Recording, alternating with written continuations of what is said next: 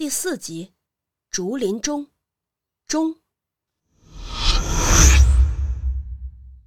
多香丸的供词：人是我杀的，但我没杀那女人。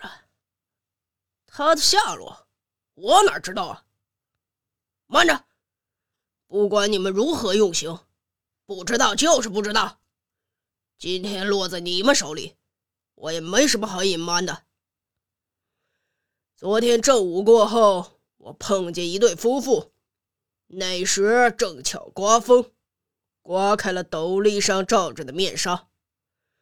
那女人的脸蛋正巧被我看到，许是那么一眼，今后再也看不到了呀。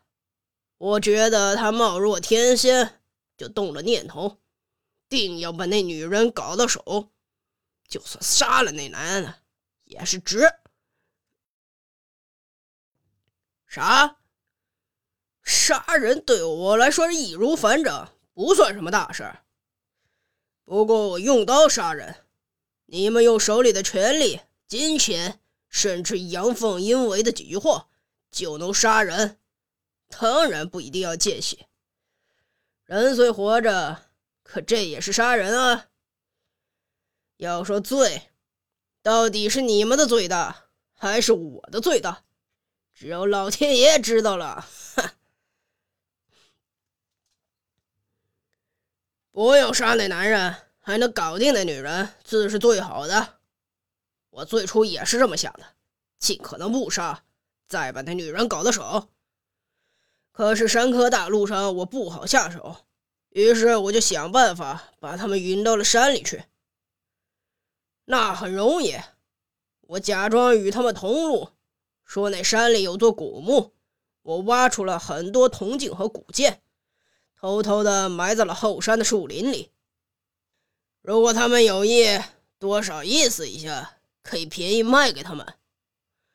那男的一听就心动了，哼，贪心要人命啊！不一会儿。他们就跟我一起去了山里。我们走到那竹林前面，我说：“宝贝就埋在这林子里，一起看看吧。”那男的心起贪恋，就同意了。可那女的不肯下马。竹林里荆棘丛生的，也难怪她不肯下马。可这也正中我的下怀。于是女人留下了。我带着男人钻进了竹林。起初，那林子里全是竹子。走了约半丁多，看到一片稀稀拉拉的杉树林，这正是下手的好地方。我扒开那竹林，故作神秘，说宝物就埋在这杉树下。哼，他就真的信了，匆忙朝那杉树处走去。不久便走到那几棵稀疏的竹子和杉树的地方，哼，说时迟那时快，我一下子就将他按倒在地。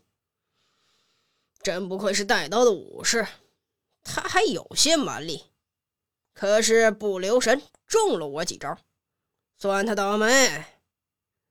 我当下把他绑在一棵杉树上，绳子嘛，我们干这行的宝贝。说不定什么时候就要翻墙入户的，随时呢都得拴在腰间上呀。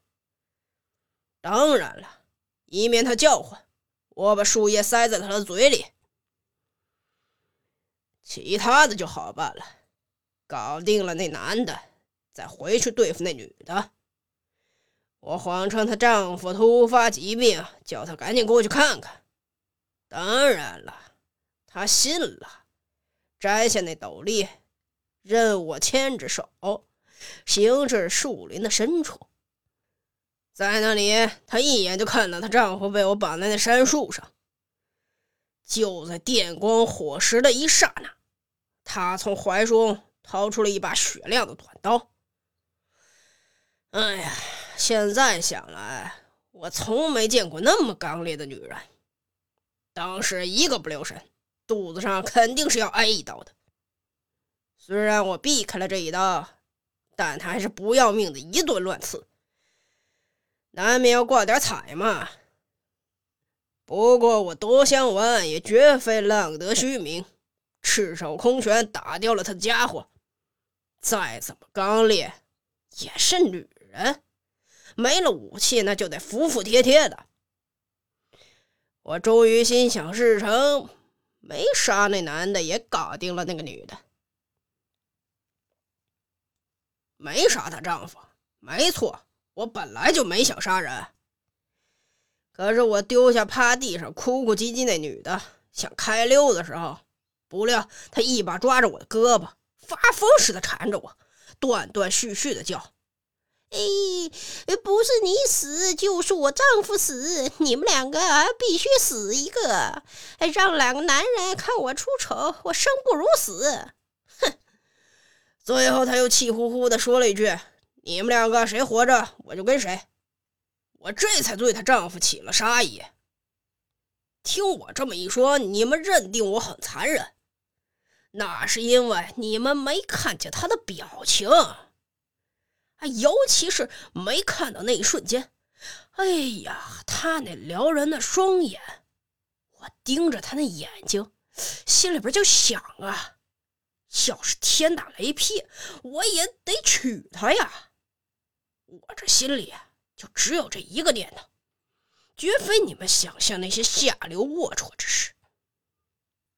如果当时仅是图一时之快，那我早就一脚踢开他。溜之大吉了，我的刀也不会沾上她丈夫的血吗？可是，在幽暗的森林里边，我盯着她那脸那一刹那，就打定了主意：不杀了她丈夫，绝不离开此地。不过，即使动了杀机，我也不愿意用那些下三滥的手段。我给她松绑，让她拿刀来战。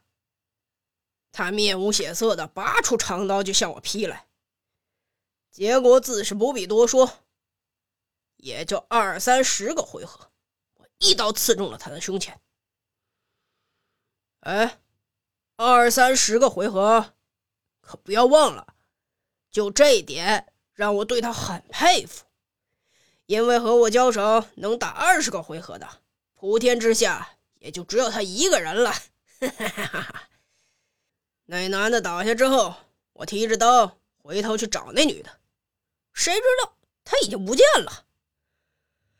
这能逃哪儿去呢？我在这山树林里边找来找去，啊，这地上都是竹叶，丝毫没有蛛丝马迹。我就竖起耳朵听啊，就只能听到她丈夫临死前的痛苦呻吟。这许是我们打斗的时候，她偷偷溜出去。到树林外边找救兵去了。哎呀，这仔细想想，这个性命攸关的大事，我当时捡了长刀和弓箭，又返回原来的山路，那女人的马还在那儿静悄悄的吃草。